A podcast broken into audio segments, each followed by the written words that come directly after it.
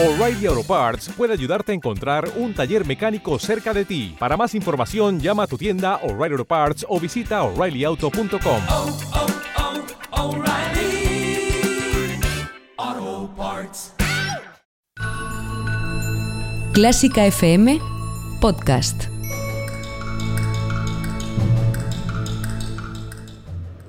Antiguayas. Nom féminin suranné.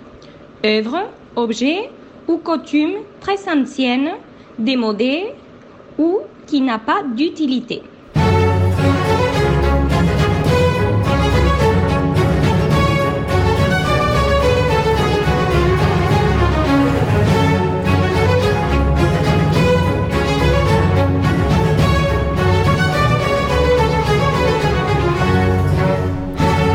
Bonjour a desde Antiguayas, el programa de Clásica FM dedicado a la divulgación de la música antigua. En esta ocasión hablaremos de un género musical, es decir, de una serie de piezas que son afines en función, contexto de producción y características compositivas. Hoy será la suite que aparece en Francia durante el periodo barroco y cuya influencia llega hasta nuestros días.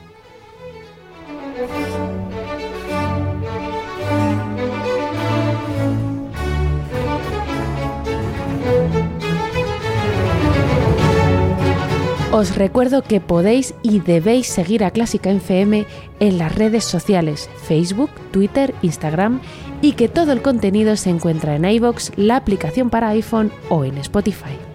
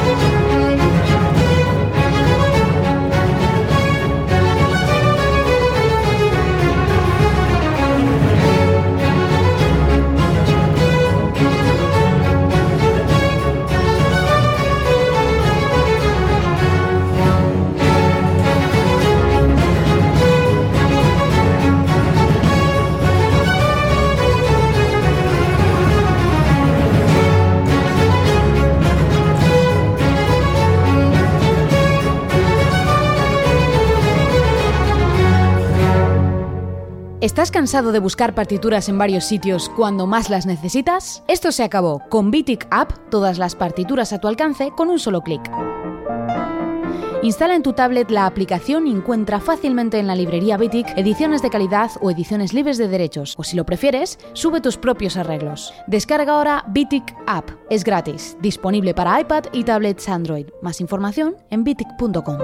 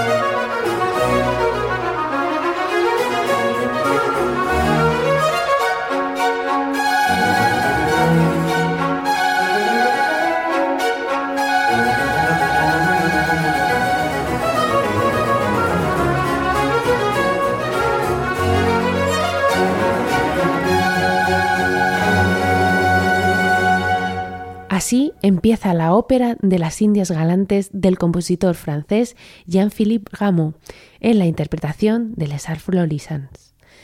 Es una obertura que precede a un corpus de danzas breves de forma binaria que se extraían de las óperas barrocas. Es sin duda una de las formas musicales que ayudó al establecimiento de las grandes orquestas en Francia. El término suite alude a la unión en una sola obra de varias danzas de distinto carácter y métrica, aunque suelen estar en la misma tonalidad. El estilo francés tuvo admiradores y detractores. De hecho, uno de los más importantes tratadistas y teóricos del momento, Matheson, así criticaba la labor de los franceses. Los franceses se transforman en italianos de pura cepa hasta en la composición de sonatas. El resultado es un trabajo mal hecho, montón de notas desilvanadas. La suite se extendió rápidamente también como género instrumental desligado de su nacimiento orquestal. El compositor de la corte del rey Luis XIV, Louis Couperin, exploró con gran virtuosismo el género de la suite con uno de los instrumentos fundamentales para entender el ideal de sonido barroco, el clave. De la cuarta suite en Do mayor para clave de Louis Couperin, escuchamos la alemanda llamada La Preciosa en manos de Richard Eggar.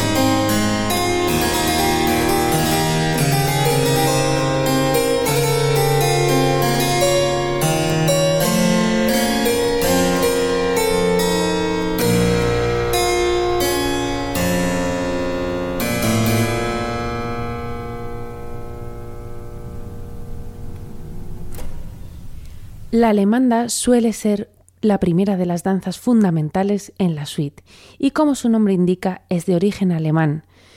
Aunque se sabe el origen de cada una de las danzas, hay que recalcar que todas ellas se han pasado por un tamiz francés, que hacen de la suite una manifestación artística paneuropea, pero siempre bajo una misma perspectiva. La siguiente danza, la Cougan, puede ser o francesa o italiana, corrente se llamaría entonces, y es una danza muy vivaz que corre, que transcurre con alegría en un compás ternario. El violagambista Emmanuel Balsa interpreta la Couran de la suite 2 en re menor de Magan Maguet, que tiene el sobrenombre de Tombeau de Monsieur de Saint-Colombe.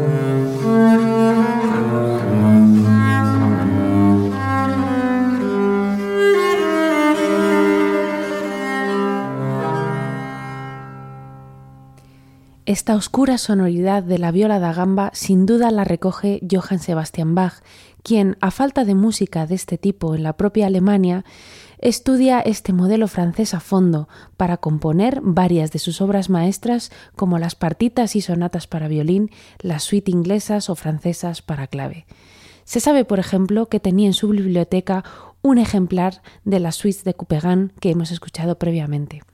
La siguiente pieza será una sarabanda o zarabanda, danza de origen español, que en el siglo XVI era tan obscena y fuera de lugar que los franceses la cambiaron, transformándola en la sarabande grave, una danza lenta y meditativa.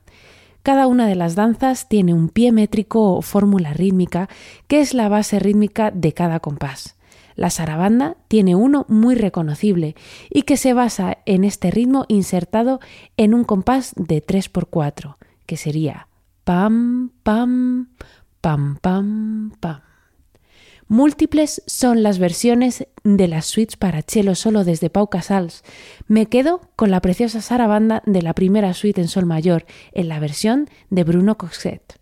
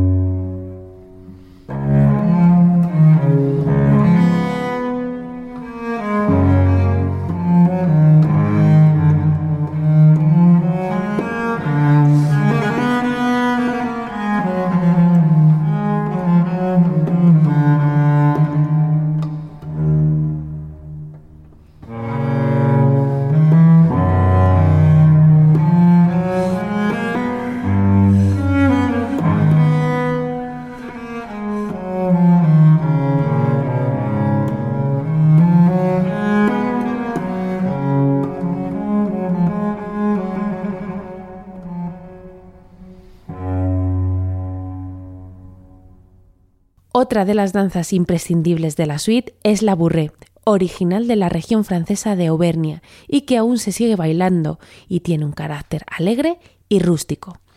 La vocalidad y la retórica es un aspecto que no podemos y nunca debemos obviar cuando hablamos de música barroca. Muchas de estas danzas eran cantadas y bailadas en los teatros de la época que vivieron un periodo de gran esplendor en cuanto a innovaciones literarias y técnicas. No olvidemos que hoy en Clásica FM le estamos poniendo la banda sonora a grandes escritores como Molière, Racine o Lope de Vega.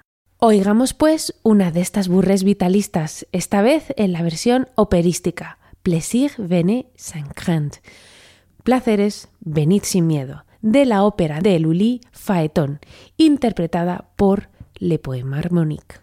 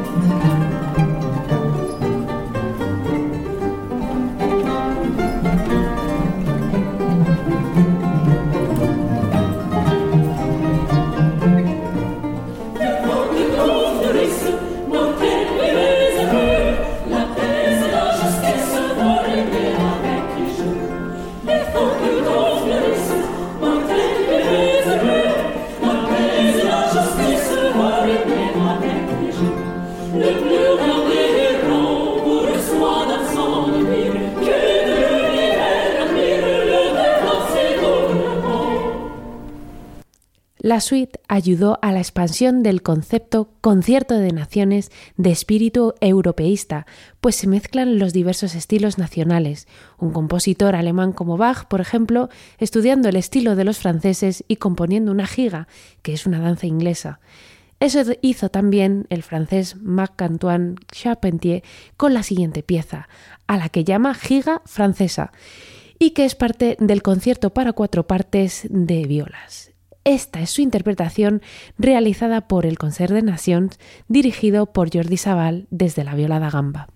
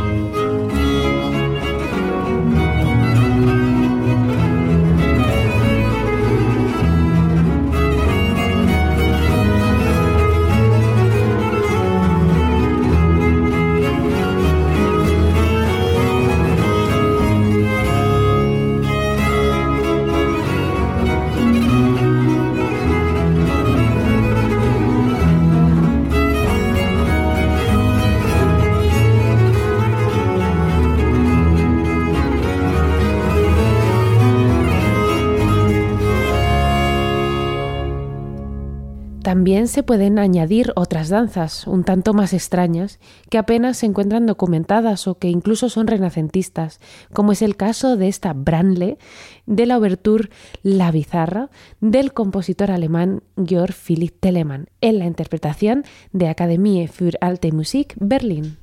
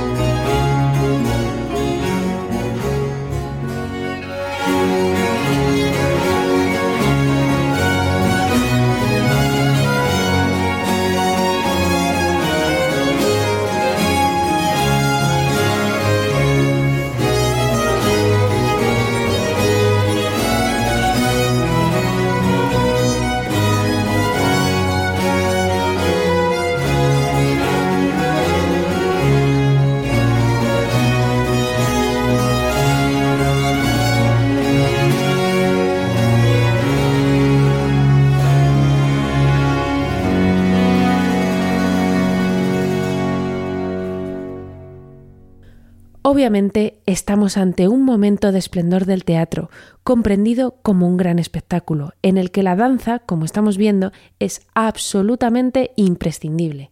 Existen múltiples tratados de la época en los que podemos apreciar el detalle y la exigencia con la que trabajaban bailarines y coreógrafos, como el Tratado de Feuillet, profesor de danza de Luis XIV, que incluso inventó un sistema de notación para su correcta descripción. Uno de esos pasos de danza se llama pas de rigodón, que refleja el paso que se usaba en esta danza, el rigodón, y que quizá da nombre también al fiel compañero de Willy Fogg en sus aventuras televisivas. Escuchamos el colorista rigodón instrumental que se incluye en la escena 5 del prólogo de la ópera Nice de Jean-Philippe Rameau en la versión de música eterna con Theodore Currensis al frente.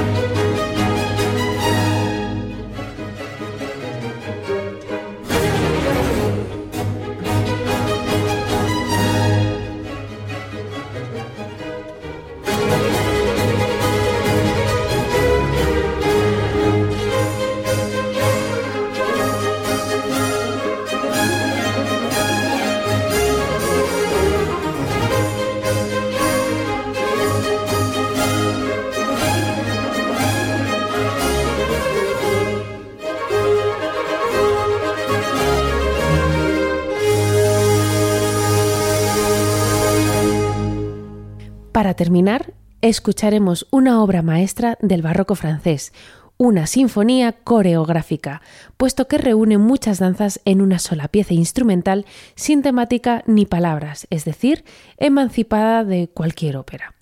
Comprende, atención, una pequeña introducción, una currant, un minuet, una burré, una chacona, una sarabanda, una giga, un rigodón, un paspiet, una gabota, una lug, una muset, además de una sonata intercalada. Los caracteres de la danza es una obra que compuso Jean-Ferry Gerbel para la recién creada entonces Academia Real de Música, que luego será la flamante Ópera de París, y que bailó por primera vez la famosa bailarina Françoise Prévost. Hasta la próxima. Saludos de bailarina barroca de parte de Isabel Juárez.